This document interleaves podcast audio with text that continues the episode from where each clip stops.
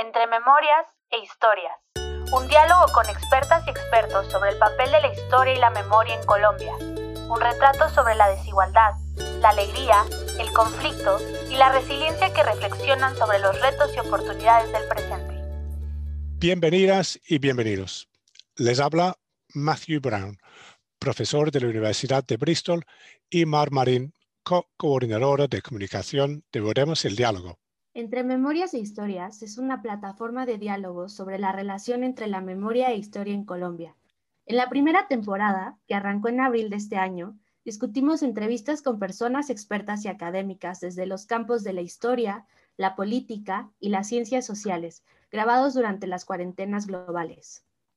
La segunda serie, que se va a lanzar en agosto 2021, nos permitirá escuchar los activistas de memoria que están intentando transformar la sociedad desde sus organizaciones y comunidades, entre los cuales contaremos con la Ruta Pacífica de las Mujeres, el Grupo de Comunicación de Semonarúa, la Red Colombiana de Lugares de la Memoria, la Comisión de la Verdad y, por supuesto, veremos el diálogo. No somos ajenos a la realidad política, social y económica de Colombia. Por ello, hoy Damos pausa a nuestras entrevistas para reflexionar y dialogar alrededor del paro nacional. Una situación que ha llevado a decenas de muertes y centenares de desaparecidos.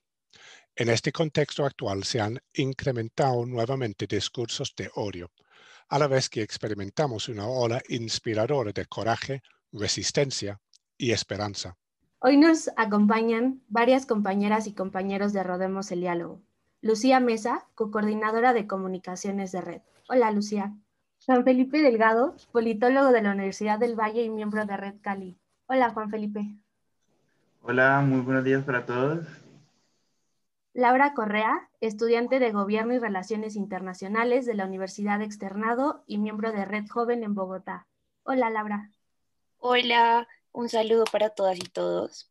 Sebastián Mutis, abogado de la Universidad de Nariño y, coordinador de Red Pasto. Hola, Sebastián. Hola, un gusto saludarles. Y Martín Suárez, profesor de la Universidad Nacional de Colombia.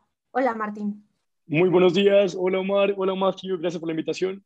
Bienvenidas y bienvenidos a este diálogo que junto a ustedes que nos están escuchando en casa nos permitirá reflexionar sobre la realidad que atraviesa hoy Colombia y el camino hacia un diálogo nacional. Vamos a hablar en tres sesiones más o menos sobre las causas del paro nacional, sobre el desarrollo y los efectos de las manifestaciones y tercero, sobre las posibles respuestas y salidas.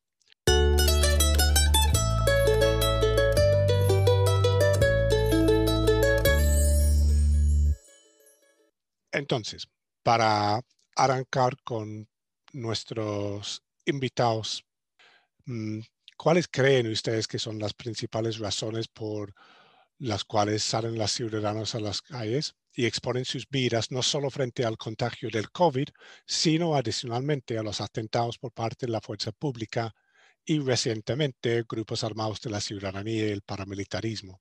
Podemos empezar, creo, con, con Lucía.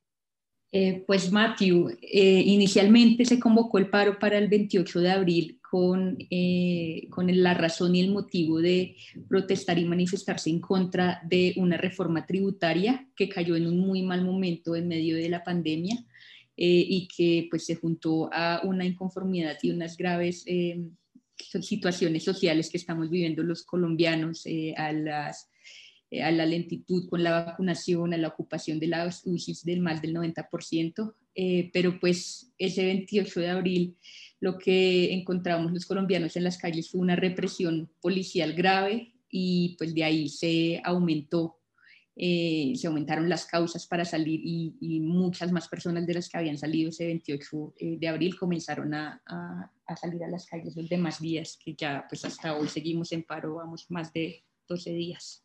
Sí, gracias, Lucía. Entonces, ¿qué tal si nos tornamos a, Juan Felipe en, Cali? Cuéntanos sobre las causas de los eventos para allá. Vale, sí, aquí igualmente concuerdo con la compañera. Inicialmente convocado pues en contra de esa reforma tributaria que caía en un mal momento. pero una vez pues cae la reforma tributaria y se anuncia que se va a retirar, siguen las movilizaciones también por otro tipo de demandas, unas demandas que están todavía muy latentes pues en la sociedad colombiana y especialmente aquí en Cali, que ha sido como el epicentro en su momento pues de la movilización, muchas exigencias pues de parte de los jóvenes especialmente que se han movilizado en esta parte del país y prácticamente en todo el país ha sido como una movilización muy liderada por los jóvenes y hay muchísimas demandas allí agregadas que superan ya incluso lo que fue la reforma, tumbar la reforma tributaria.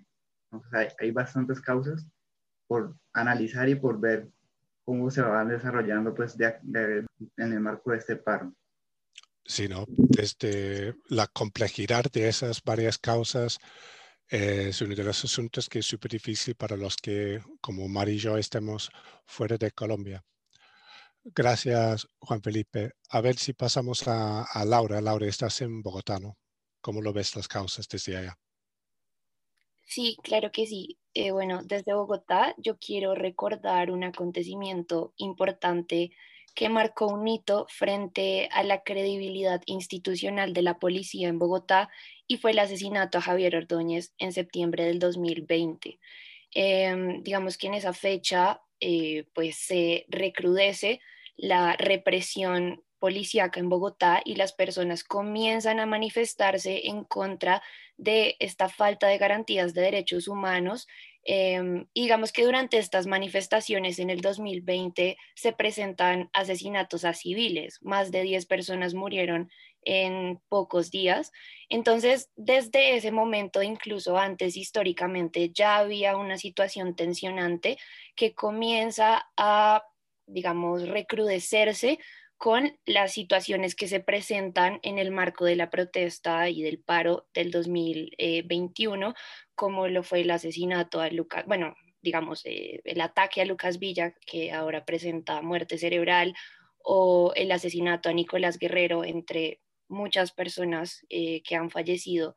Entonces, esto se convierte en la, motivación para muchos jóvenes eh, de salir y decir, estamos en contra de estos atentados y del uso desmedido de la fuerza, estamos en contra de la militarización en las ciudades.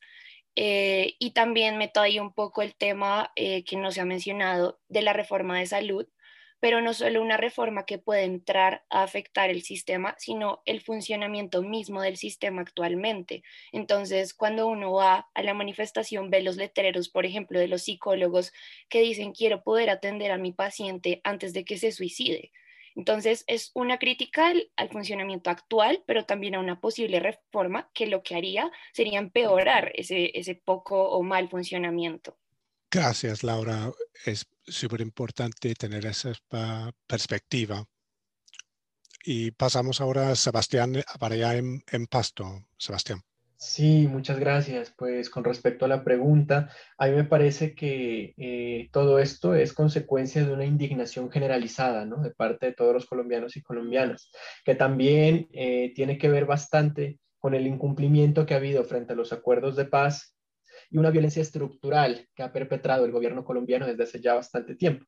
Y esta violencia, pues hablando del caso del departamento de Nariño, por ejemplo, se representa en el abandono histórico, ¿no? Y no solo al departamento, sino a otras muchas regiones ubicadas en, en la periferia del país. Y eso nos ha llevado a darnos cuenta que la ciudadanía le tiene más miedo al gobierno que al contagio de COVID-19. Por eso es que siguen aún hasta ahora en las calles. Y no son solo las juventudes, ¿no? Sino que cada vez vemos que son más los sectores que están participando de estas diferentes actividades y haciendo uso del derecho a la protesta pacífica y es que la no violencia activa pues implica otro tipo de acciones, como incluso cuando sea necesario el bloqueo de algunas vías con la instalación de corredores humanitarios, entre otras cosas. Creo que cada vez más estamos evidenciando cómo el gobierno nacional pues también quiere ponerle mayor cantidad de trabas a nuestro derecho fundamental a la protesta pacífica. Gracias, Sebastián. Entonces, terminamos esta primera ronda con Martín. Martín Suárez, que está en Bogotá también. Gracias, Matthew.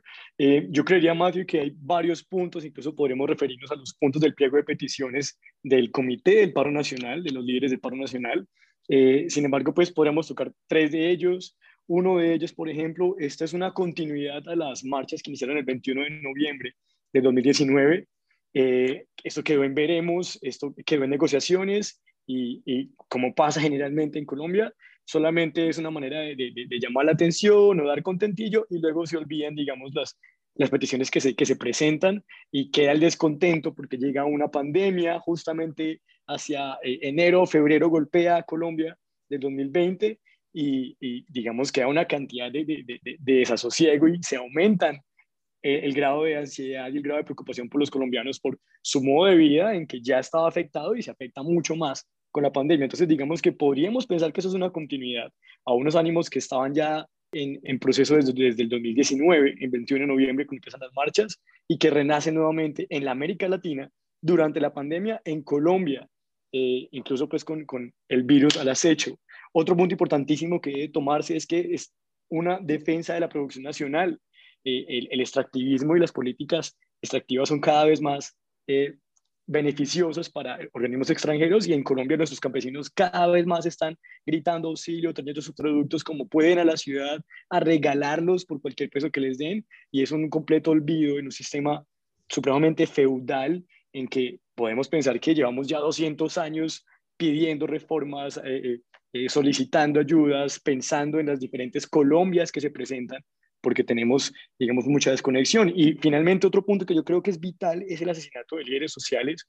Llevamos más de 900 líderes sociales desde las firmas del acuerdo y este gobierno con, con su promesa de, de, que no iba a tocar los temas del acuerdo, efectivamente se ha ido en contra y ha matado a distintos eh, eh, líderes que eran incluso eh, parte del grupo armado ilegal de las FARC, que se han retirado y han retirados de ello y firmantes del acuerdo han sido asesinados también. Entonces, hay, una hay, un, hay un derecho eh, por la defensa de la vida, porque hemos perdido por completo en, en el país el, la forma de pedir el respeto a la vida. Y eh, siento también que no conocemos muchas razones, que muchos marchantes tienen en sus casas, en sus familias y debido a la desconexión tan grande que tenemos como colombianos, siento que ignoramos muchas razones por las cuales estamos marchando. Gracias, Martín. Ahora quiero aprender de sus testimonios de cómo se han desarrollado las manifestaciones en las ciudades desde el 28 de abril. Quisiera saber de Laura de la experiencia en Bogotá, de Sebastián de la experiencia en Pasto y de Juan Felipe luego de Cali. Nos interesa saber cuáles son los principales efectos de esas manifestaciones, cuáles grupos han sido más afectados. Entonces, cuéntanos cómo, cómo ha sido. Empezamos con Laura.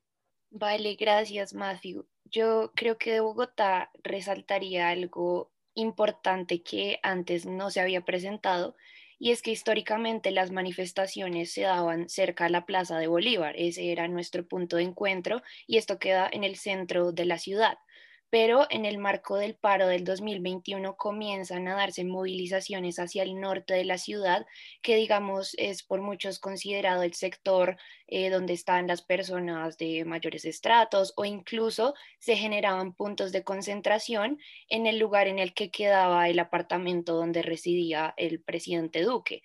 Entonces esto marca una diferencia frente al pasado y de cómo incluso las poblaciones de localidades y barrios que antes eran indiferentes a las manifestaciones y a los paros comienzan a movilizarse también. Em, ya digamos, frente al tema em, del abuso policial, hasta el 9 de mayo, el informe de Indepaz eh, reconoció a dos personas asesinadas en Bogotá. Em, y digamos que, bueno, si bien se presenta esta situación en el norte de la ciudad, sigue siendo un común denominador que sean los barrios y las localidades más populares los que se vean afectados eh, o, que vivan em, con más fuerza esta represión policial como lo sería Bosa en Bogotá, eh, donde sí, claro, aquí en el barrio Cedritos en, en Bogotá que queda en el norte sí se presentaron gaseadas, incluso en los apartamentos de personas de estratos muy altos se quejaron por este fenómeno, pero no, no se presentó una situación tan, tan compleja como si en otras partes más populares. Gracias, Laura. Ah, Sebastián, cuéntanos cómo ha sido en Pasto. Claro que sí, pues comentarles que si bien hay un comité unitario departamental de paro que está organizando gran cantidad de las actividades que se desarrollan acá en el departamento, ha sido el comité de juventudes quien ha replanteado la manera en cómo se deben realizar este tipo de actividades, ¿no? Y creo que una ventaja que tienen las diferentes regiones es que en estas jornadas han sabido sacar gran parte de su esencia, de su cultura y de lo mejor que tienen. Nariño no estuvo exento de eso, es una tierra de artistas y eso se evidenció en las jornadas que se han realizado aquí en el suroccidente del país, ya que mm, el anterior año se realizó un evento a nivel nacional que fue un canto por Colombia. A raíz de esa experiencia, en nuestro departamento se desarrolló lo que se denominó un canto por Nariño. Y ese grupo continuó activo y es un equipo que pues incluye a danzantes, teatreros, gente a la que le gusta el circo, eh, músicos, pintores, etc. Y todas estas personas pues hemos venido articulados y promoviendo diferentes tipos de actividades, como tomas culturales, en donde hemos invitado y hemos tenido la participación de más de 200 músicos de la ciudad de Pasto, y han sido espacios y jornadas para que la familia se acerque, ¿no? Lastimosamente, eh, claro, no hemos estado exentos de la brutalidad policial y de las vulneraciones a diferentes tipos de derechos humanos en el marco de estas jornadas de movilización y protesta pacífica. Y eso que hemos intentado no quedarnos solamente en los parques principales, pues en este caso la Plaza de Nariño la plazoleta de Rumipamba, sino que estamos tratando de llevar este tipo de actividades culturales y una muestra cívica y de pedagogía, ¿no? De, de, lo que es más importante ahora hablar en el contexto nacional. Hemos intentado llevarlas a las regiones o barrios, en este caso, con mayor población vulnerable. Ha sido todo un éxito, sin embargo, mmm, las cifras de vulneraciones a derechos humanos son bastante dicientes, ¿no? Porque es que actualmente tenemos todavía a 15 jóvenes que se encuentran desaparecidos, hemos reportado más de 200 casos de capturas ilegales y a propósito de estas capturas ilegales, pues no se están realizando con las garantías que debería tener una persona que es capturada, ¿no? Inclusive en la ciudad de Pasto crearon un centro de retención ilegal el cual llevaban a los jóvenes, que es un coliseo ubicado en un barrio popular de la ciudad, al estilo de la dictadura de Pinochet. Y también hemos reportado más de 30 casos de heridos o lesionados, incluyendo a población civil y miembros de la fuerza pública. Eso sin contar distintos tipos de denuncias, como que, por ejemplo, identificamos y tenemos en videos a miembros de la Policía Nacional utilizando emblemas de la Cruz Roja, lo cual es una clarísima vulneración al derecho internacional humanitario. Exacto, Sebastián, qué horrores que nos compartes.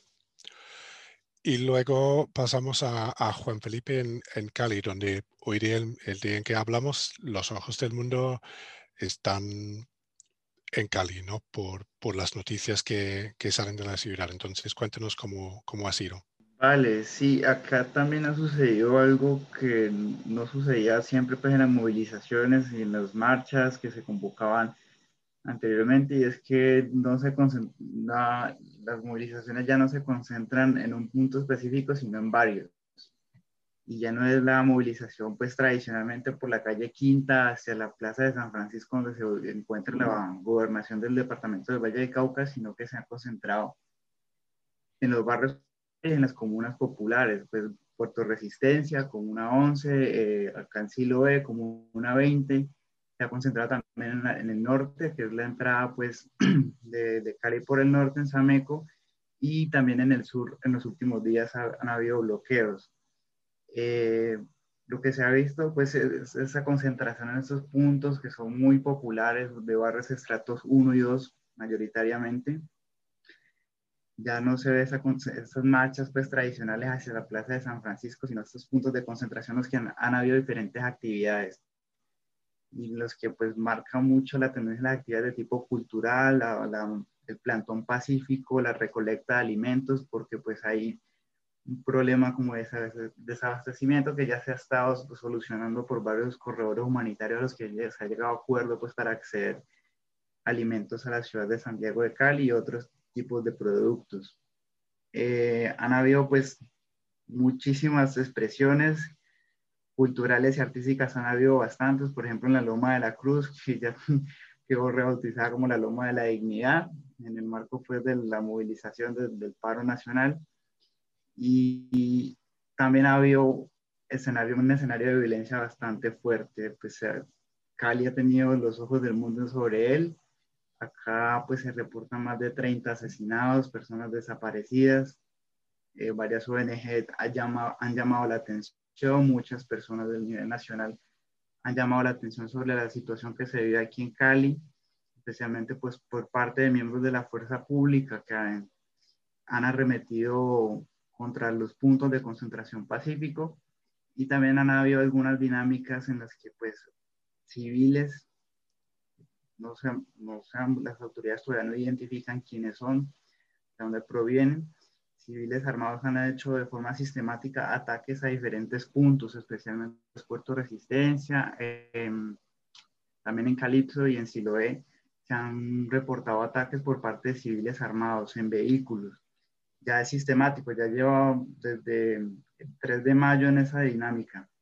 Hasta ayer se han registrado ese tipo de tiroteos.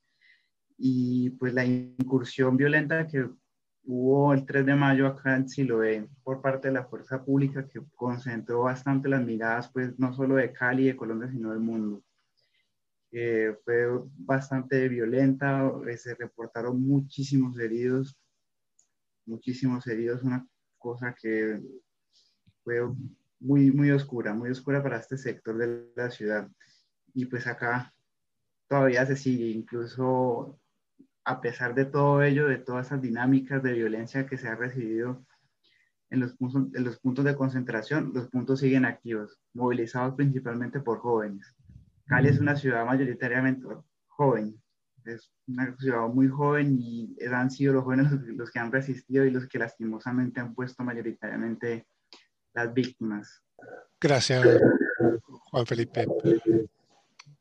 Siguiendo en esa misma fase de nuestro diálogo, quisiera saber si algunos de ustedes tienen algún comentario sobre precisamente este punto de Juan Felipe, sobre la el factor joven. Por ejemplo, la influencia de las redes sociales en estimular o debilitar las razones de la actual protesta social, qué importancia tiene que sea unas nuevas maneras de organizarse, de pensar la resistencia en Colombia. Adelante, Martín. Sí, Mateo, compartía que tengo tres aspectos para mencionar muy relevantes frente a las redes sociales. El primero es que efectivamente las ah, redes han alimentado eh, el descontento de la población con referencia a las pocas respuestas o la, eh, ignoración por parte del gobierno y los líderes del gobierno eh, frente a los problemas que se viven en la crisis. Se divide mucho más el país y son muchas las disputas en Facebook, en Instagram, en diferentes medios frente a los motivos y las razones por las cuales el, paro se está dando. Y eh, como siempre llegan las fake news, las noticias falsas que, que se difunden y alimentan información errónea, especialmente compartiendo titulares de noticias que, que, con mucho descaro narran una completa, una realidad muy distinta a lo que se vive. Me pasó en Cali, nombrando, por ejemplo, la gente estaba celebrando el derroque de la deforma y resulta que la gente era, estaba era protestando y peleando. Entonces, las imágenes se, se cambian con titulares que, digamos, cambian la realidad y la información de lo que, de lo que sucede y es supremamente grave. Entonces, los medios y las redes sociales, digamos que son un factor relevante en ello. Tenemos también el caso de este, un chico de Cali, no sé si pueden recordar mi nombre ahorita, creo que se llama Jafran, quien graba en Instagram Live en los disparos y los ataques de la fuerza pública a los jóvenes que estaban en Cali marchando. Eso fue hacia las 12 de la noche, entre las 12 y las 2, 3 de la mañana. Él graba en, Instagram Live en vivo lo que está pasando y los disparos que, que ocurren, los ataques que ocurren a jóvenes. Entonces, eh, ahí vemos las redes en una, forma activa de mostrar precisamente lo que está pasando y en vivo además. Y por otro lado, yo considero que estas redes sociales también han permitido a mucha parte de la población narrar y compartir lo, lo que piensan y lo que está sucediendo, ¿no? lo que sienten. Eh, muchos narran que por primera vez en mucho tiempo estamos viviendo en la ciudad lo que se ha vivido en los campos en los últimos 40, 50, 60 años. Entonces, estamos de pronto sintiendo, viviendo unas realidades que nos eran ajenas en nuestras burbujas de las ciudades y mediante las redes sociales estamos dándonos cuenta de que muchas de estas realidades se están replicando simplemente porque la fuerza pública o muchos otros organismos armados se van a las ciudades a, a tratar de generar represión en los grupos que claman derechos civiles. Entonces, quería nombrar esos tres aspectos, Matthew. Gracias, Martín. No sé si Laura, Sebastián o Juan Felipe quieren entrar sobre este tema. Sí, yo, yo también quería un poco en la línea de Martín destacar la importancia de los lives y también Sebastián lo mencionó, y es que estas grabaciones y el país como testigo también se convierten en una herramienta de decirle a la policía estamos viéndolos, que es algo que mucha gente repite, estamos grabando lo que están haciendo eh, y hay testigos de lo que está pasando. Entonces se convierte en una herramienta em, para testificar esta violación em, y también un ejercicio de contrapoder a esos medios tradicionales eh, que pueden o no tener intereses particulares en su forma de narrar eh, la noticia. Y digamos que este tiempo le ha dado mucha fuerza a medios alternativos e independientes, como, no sé, La Oreja Roja, se me, se me ocurre, y el periodismo ciudadano, de cada uno relatar lo que está viviendo y lo que le está pasando, y también de visibilizar lo que está pasando en Colombia, de llamar a la comunidad internacional, de llamar a los colombianos en el exterior, eh, de mucha gente taguea, por ejemplo, a la ONU, a Human Rights Watch, entonces de decir, por favor, ayúdennos, nos están matando y se convierten en una herramienta fundamental de activismo. Gracias. Sebastián o Juan Felipe.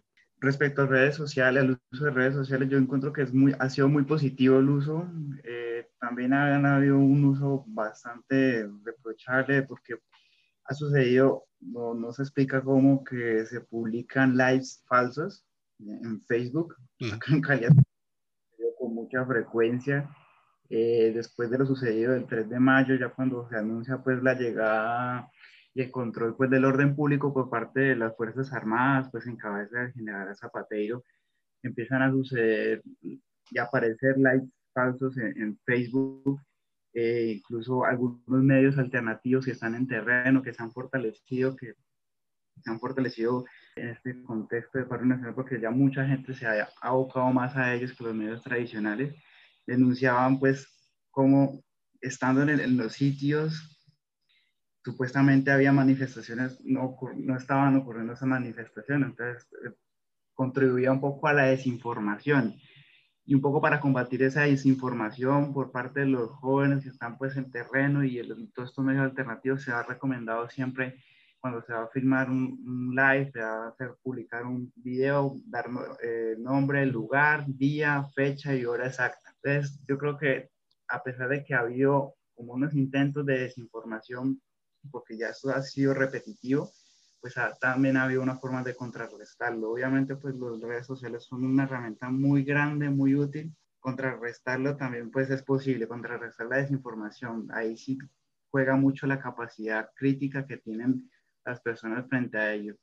Pero eh, a grandes rasgos es una herramienta muy positiva, además porque nos ha permitido visibilizarnos pues en el exterior, ya que pues por los medios tradicionales también como como comentaba el compañero Martín, que supuestamente estábamos celebrando el, el pues la, la, reforma tributaria cuando no era así en ese momento. De hecho, había un enfrentamiento contra el SMAT.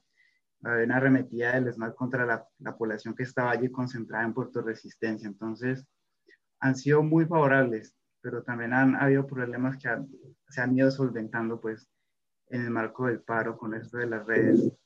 Para confirmar a nuestros oyentes la veracidad de este episodio de Entre Memorias e Historias, confirmo que estamos grabando en Bogotá, Cali, Pasto, Bristol y México para traerles este, este diálogo sobre lo que está pasando en, en Colombia en, los últimas, en las últimas semanas. Hoy, 11 de mayo, Matthew. 11 de mayo. Gracias, Martín. De 2021. llevo tanto tiempo en mi casa sin, salir por la cuarentena que no tengo ni idea ni de qué fecha ni mes que es. Entonces tornamos a la última sección de, nuestra conversación, que es sobre las respuestas y, posibles salidas.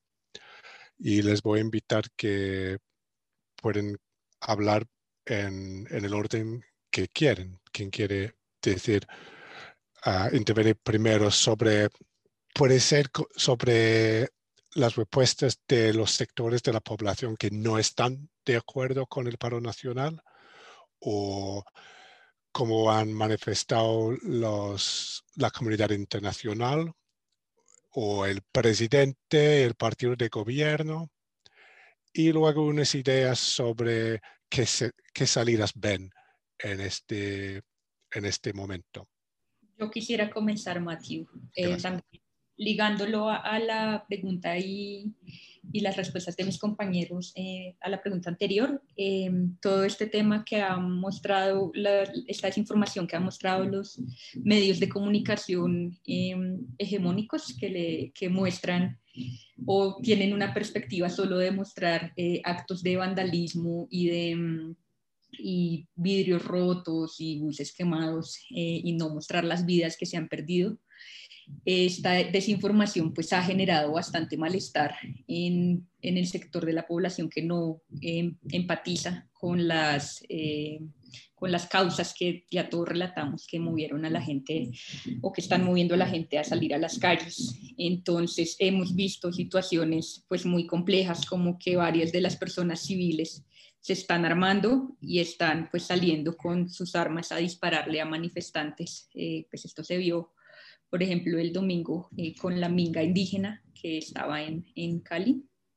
Eh, que, y, pues a raíz de esto se ha visto muchas expresiones de racismo, de clasismo, eh, y, y, realmente pues usan en redes sociales y en otros lugares un lenguaje bastante bélico y bastante hostil eh, no solo pues en contra de, los indígenas que acabo de mencionar, sino en contra de, pues, de todas las personas. También muchos eh, dicen que se sienten secuestrados en Cali, por ejemplo, eh, debido al desabastecimiento, pero pues como, como te digo, esto pues se debe también a la gran desinformación y, información que está solo hacia un lado que vemos en, en los medios hegemónicos. Y esto pues lo que evidencia es que no solo hay una eh, disputa en las calles por la justicia social, sino que hay una disputa discursiva por la verdad y por, ya que este es el tema de nuestro podcast, por lo que va a quedar en la historia y, en la memoria.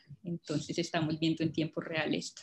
Sí, eso sin, sin hablar de las supuestas guerras de la cultura sobre las estatuas, ¿no? que también ha estado ha tenido mucha cobertura en los medios, pero tiene muy poco que ver con lo que está pasando, creo. Bueno, ahora, ¿quién quiere intervenir?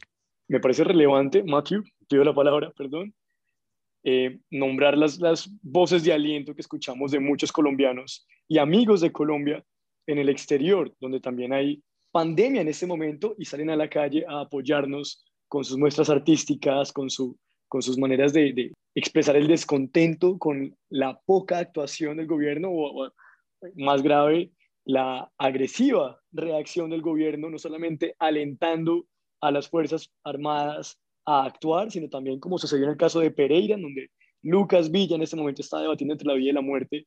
Eh, el alcalde anima a la población, a los celaduría, a los, a, los, a los entes armados legales de la ciudad a atacar a los vándalos, quienes han sido estigmatizados por el partido de gobierno del Centro Democrático como vándalos a todos los marchantes, como terroristas a todos los marchantes, cosa supremamente grave porque está poniendo, digamos, un, un, eh, un nombre negativo a quienes están exigiendo sus derechos y están volviéndolos objetivo militar.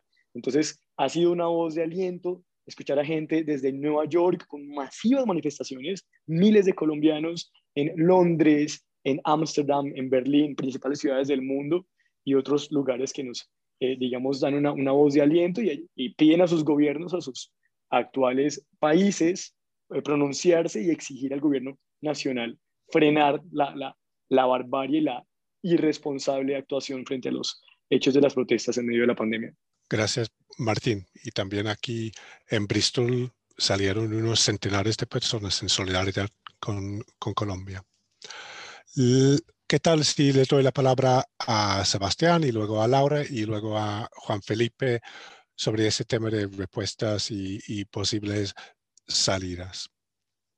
Sebastián. Vale, muchas gracias. Eh, precisamente yo considero que el Estado tiene montada toda una estrategia de contención frente a lo que está sucediendo actualmente, ya que hemos visto como en los últimos días ha disminuido considerablemente el uso desmedido de la fuerza pública porque me parece que está poniendo en contra a la ciudadanía de la clase media con el resto de, las personas que están participando en estas jornadas de la movilización, porque es que efectivamente un bloqueo afecta al bolsillo pues, de, de los colombianos de a pie en sus negocios, pero también a los grandes emporios económicos ¿no? y a otros grupos a quienes no les está favoreciendo y representa pérdidas millonarias todo esto que se está viviendo en nuestro país. Adicionalmente a eso, pues el presidente hacía gala de ser uno de los mandatarios más jóvenes del mundo, pero se niega a generar garantías para el diálogo precisamente con las juventudes de Colombia. Me parece fundamental también algo que tú mencionaste, ¿no? Acerca de, de las estatuas, ya que precisamente a la que han denominado como la generación de cristal, pues nos dimos cuenta que realmente es una generación de diamante, ¿no? Y son ellos quienes están recibiendo las balas. En cambio, la generación de concreto sigue llorando a las estatuas que cayeron, que no ha tenido algo, eso no tiene relevancia en este momento si lo comparamos con la situación que están viviendo principalmente los jóvenes a nivel nacional.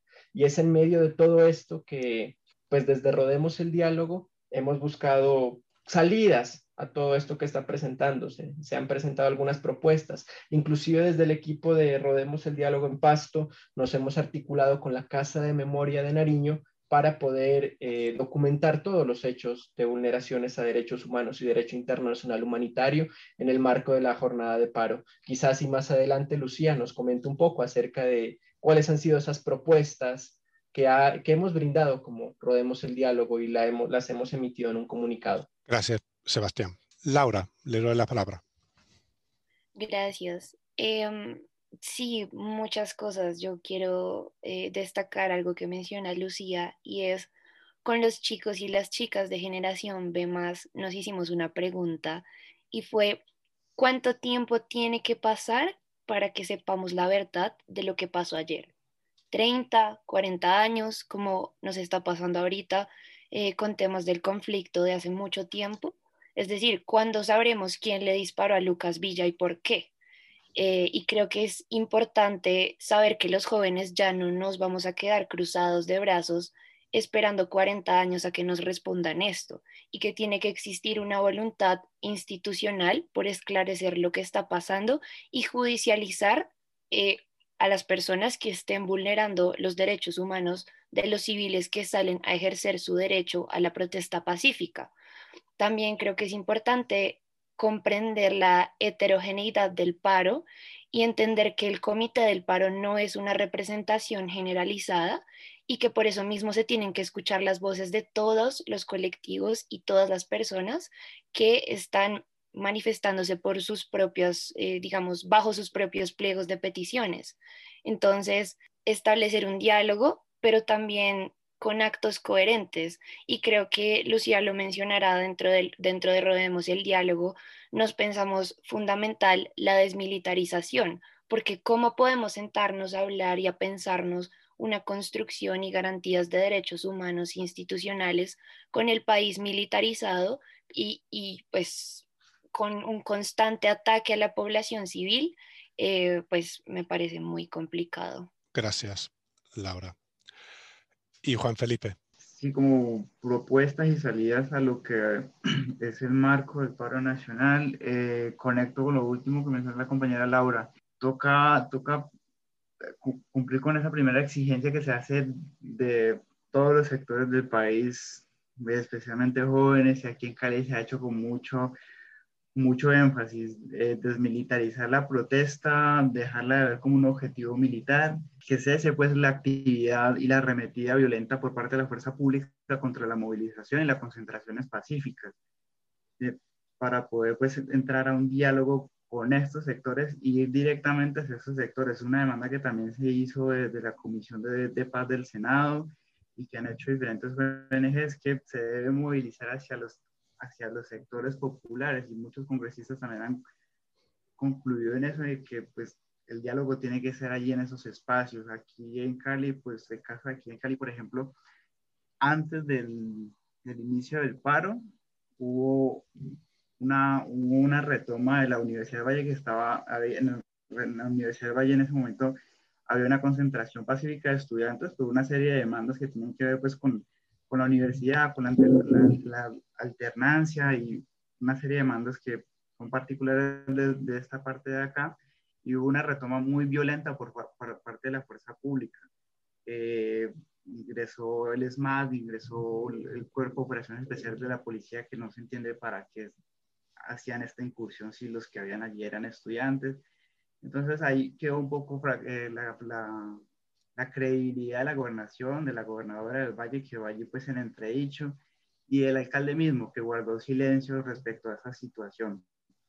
Entonces, en este momento, ellos no tienen mucha credibilidad, la institucionalidad en ese momento aquí en Cali no tiene mucha credibilidad porque pues, antes del paro sucedió esto y durante el paro han hecho llamados, han hecho acusaciones, por ejemplo, lo que decía Jorge Iván Ospina sobre la minga, que luego después de esas declaraciones fue que ocurrió esa arremetida contra la minga indígena en el sur de la ciudad, que una arremetida también contra la minga indígena, incluso que está concentrada en la Universidad del Valle, que logró detectar a una persona infiltrada, de hecho. Entonces, sí, pues les va a tocar hacer este diálogo en esos territorios, en esas comunas. Y son estas mismas comunas las que están haciendo demandas. Hasta ayer en la noche, a las 8 de la noche, la, la la concentración de Puerto Resistencia hizo una serie de demandas de nivel nacional, regional y local. Ya por ahí están circulando en, redes y creo que el portal de la silla vacía también lo ha, publicado algo sobre ello. No sé si va a ser que les va a tocar dirigirse hacia estos puntos, hacia los puntos de concentración y tratar de encauzar todo esto que se da desde una comuna y desde la otra, principalmente comunas populares aquí en Cali y pues a nivel nacional. También creo que la misma dinámica se repetiría. Gracias, Juan Felipe. Tornamos ahora a Lucía. Listo, Mateo. Pues para finalizar nuestras intervenciones, eh, pues yo quería resaltar que la respuesta del gobierno nacional ha sido bastante desconectada del clamor popular. Eh, ellos propusieron un, lo que denominan un diálogo nacional, que es un falso diálogo, que es muy vertical, que tiene una agenda y unos temas eh, que no responden a las causas que nosotros explicamos al principio de este podcast eh, y que eh, está en manos de Miguel Ceballos, el alto comisionado para la paz, que como también dijeron mis compañeros, hace parte de la institucionalidad que ha perdido toda la, la legitimidad. entonces, nosotros como Rodemos el Diálogo sacamos un comunicado que tiene dos partes. En primera medida, condenamos el uso excesivo de la violencia por parte de la fuerza pública para reprimir el derecho a la protesta. Si bien rechazamos las afectaciones a bienes públicos y privados, hacemos un llamado a aplicar el principio de proporcionalidad. Un vidrio roto no justifica quitar una vida. En segunda medida, creemos, consideramos y en nuestros ocho años de experiencia hemos sabido que el escuchar es el pilar, el primer pilar para la construcción de agendas en común más allá de las diferencias y consideramos que hoy no están dadas las condiciones para iniciar un diálogo nacional que logre resultados, pues la propuesta del gobierno nacional tiene problemas estructurales. En ese sentido, lo que proponemos para preparar las condiciones para llegar a un diálogo nacional, eh, tenemos seis pasos para, para esto, de esta propuesta.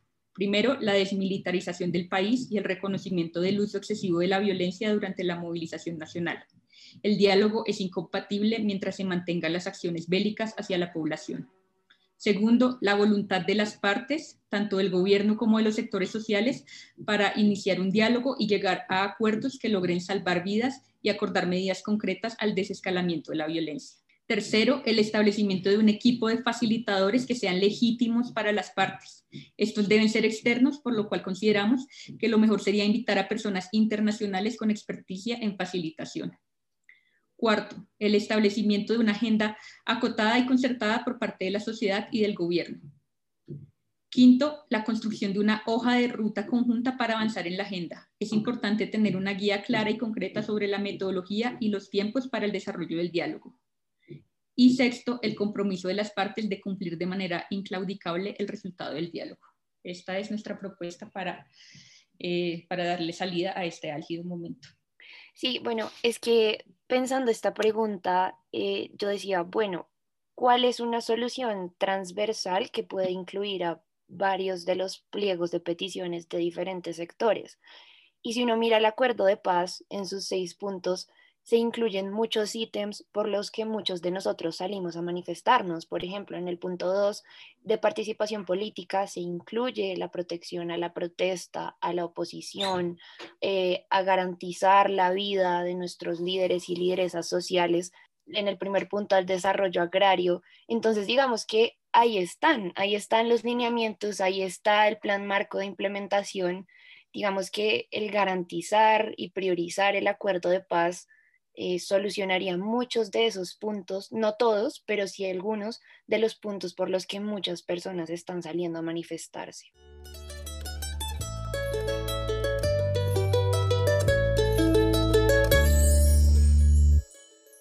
Les agradecemos a todas y todos eh, por haber eh, dado esta, esta perspectiva de lo que está sucediendo en Colombia. Como Lugo estaba diciendo, escuchar es un pilar fundamental del diálogo. La historia nos enseña, eh, no solo en Colombia, sino en toda América Latina, en todo el mundo, que la violencia no es el camino para la resolución de ningún conflicto. Desde México, eh, yo les quiero decir que la comunidad internacional está atenta, que no están solas, no están solos y que estamos con ustedes. Y gracias, Mar. Y, y desde Inglaterra puedo decir también que es obvio que es vital el apoyo de la comunidad internacional en exigir al gobierno colombiano sentar las bases para la escucha a la ciudadanía y a la negociación. Como dijo Omar, no están solos, estamos con ustedes. Bueno, no quiero sino agradecer a Sebastián, a Laura, a Juan Felipe, a Lucía y Martín su participación en este diálogo y a Mar, mi colega en México, por su apoyo en manejar esta conversación y pues a todos ustedes, nuestros oyentes, por escucharnos en este episodio especial. Feliz semana y un abrazo de corazón a todos nuestros amigos colombianos. Y que sean atentos a nuestro próximo episodio de Entre Memorias e Historias la próxima semana. Hasta luego.